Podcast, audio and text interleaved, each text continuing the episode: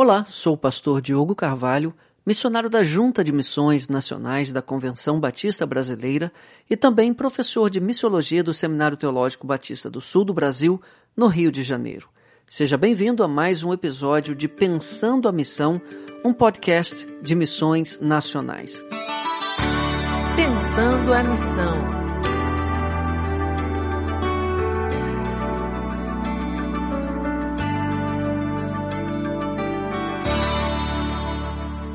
Se você tem acompanhado essa segunda temporada de nosso podcast, sabe que estamos no meio de uma série sobre conversas evangelísticas. Este é o terceiro episódio de uma sequência muito especial sobre o roteiro de apresentação do Evangelho por meio de um diálogo, de uma conversa com perguntas e respostas conduzida por aquele que evangeliza. Já falamos da primeira parte, a abordagem, a segunda, ou seja, o teste de bondade, que foi o assunto de semana passada, e hoje o nosso tema será a boa notícia, que é a terceira e última parte do roteiro. Acompanhe. Mais uma vez quero reforçar. Se você chegou aqui agora e perdeu os episódios anteriores, busque-os nos arquivos da Rede 316, do Anchor ou da plataforma de podcast de sua preferência. Vai valer a pena. No último programa, terminamos o teste de bondade com a pessoa que estamos evangelizando admitindo que, caso fosse julgada pelo padrão de Deus expresso nos Dez Mandamentos, seria condenada ao inferno.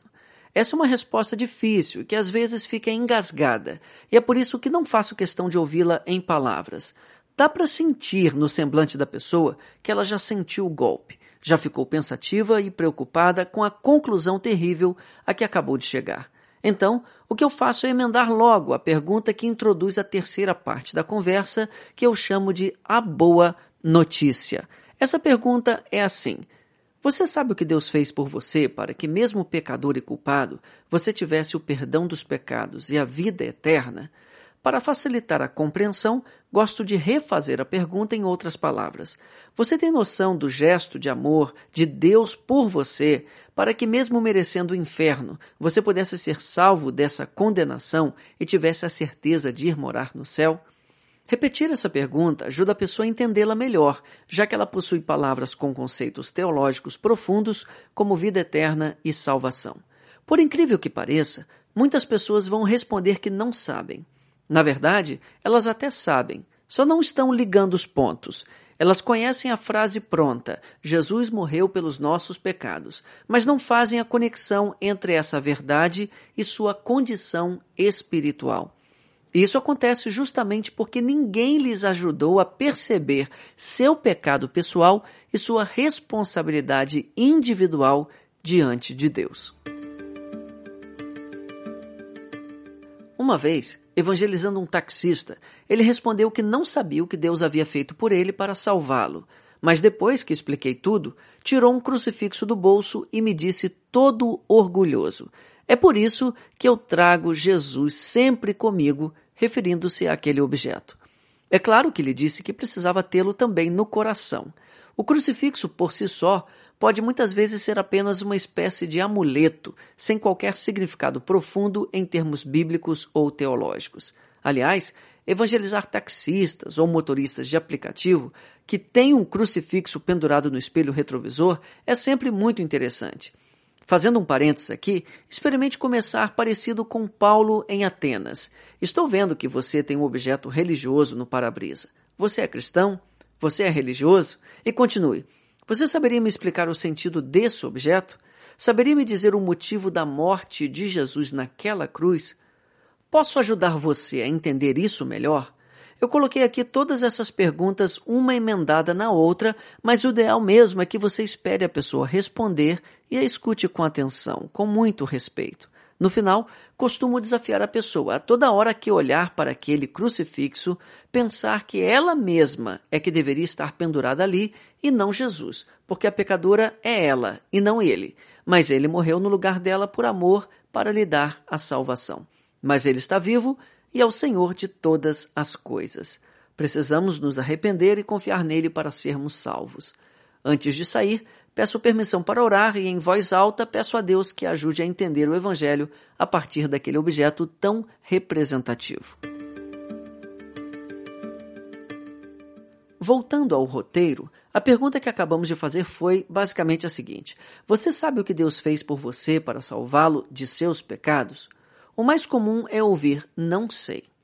Quando isso acontece, costumo fazer uma perguntinha aparentemente simples, mas que ajuda a pessoa a perceber que não estou falando coisas totalmente estranhas ao que ela já entende. Eu pergunto: Já ouviu falar de Jesus? Claro, ela responde. E aí sigo na conversa. Deixe-me ajudar você a entender isso melhor.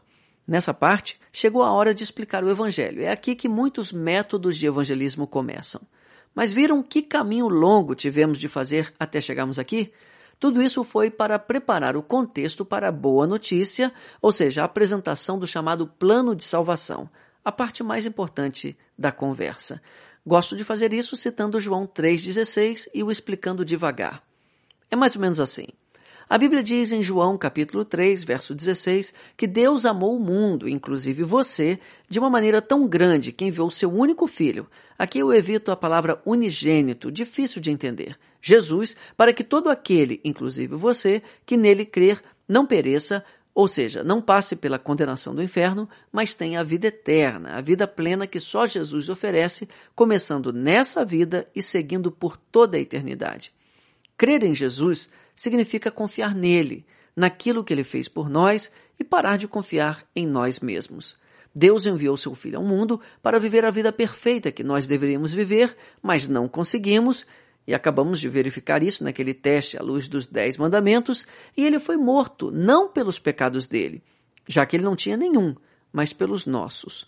Na cruz, ele nos substituiu, pagou a fiança pelos nossos crimes, e por causa disso, pela fé, podemos ter o perdão de todos eles e a salvação.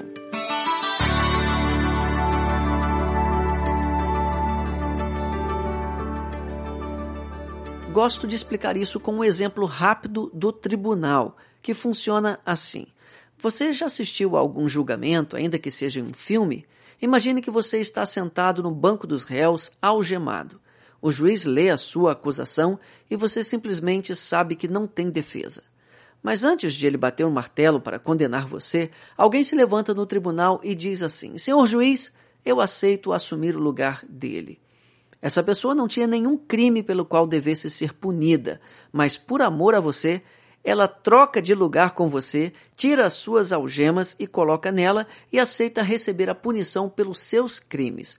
Foi exatamente isso que Jesus fez por todas as pessoas que confiarem nele como Senhor e Salvador de suas vidas.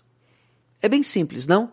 Treine algumas vezes e você já poderá reproduzi-lo com facilidade. Mas sua abordagem não precisa ser igual à minha. Eu já treinei centenas de pessoas e uma vez liderei uma equipe com mais de 20 pessoas que saíam simultaneamente às ruas para evangelizar todos os domingos à tarde. Nenhuma delas fazia exatamente igual à outra. Quando chega nessa parte da boa notícia, Talvez você tenha um versículo ou uma ilustração preferida que você se sinta mais seguro de compartilhar. Não tem problema. É só explicar o que Jesus fez pela pessoa para salvá-la que a conversa terá chegado ao seu clímax, seu objetivo final.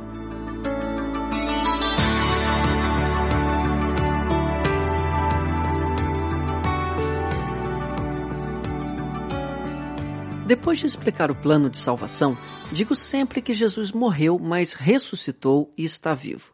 E é o Senhor, o dono de todas as coisas, e é por isso que devemos amá-lo e servi-lo com todo o nosso ser e de todas as nossas forças. O Jesus que nos salva é o Jesus de ontem, hoje e eternamente. A relação salvadora com ele precisa ser estabelecida no presente para o futuro, embora a sua obra de salvação já tenha sido completada no passado. Mas não considero bíblica a ideia de que basta alguém acreditar que Jesus morreu por ela para ser salva. A fé salvadora se dirige à pessoa de Jesus e não apenas sua obra. É por isso que Paulo diz em Romanos 10 que precisamos confessar o Senhor Jesus para sermos salvos. Ele só é Senhor porque está vivo e reina hoje mesmo. Jesus ser Rei e Senhor significa, numa linguagem mais acessível, que Ele é o dono de nossa vida. Então, crer no Senhor Jesus é muito mais do que acreditar no evento histórico da crucificação.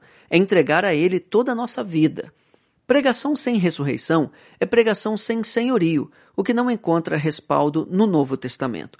Então, em sua abordagem evangelística, ressalte que Jesus não ficou morto, mas voltou à vida e é o dono de todas as coisas. Finalmente, termina a conversa dizendo o que a pessoa precisa fazer para ser salva, de modo bem objetivo: arrepender-se de seu pecado e crer no Senhor Jesus. Agora que esse episódio já está terminando, percebo que preciso de mais tempo para falar do momento do apelo evangelístico. Esse é um assunto interessante que vai ficar para o próximo programa. Não perca! Deus o abençoe.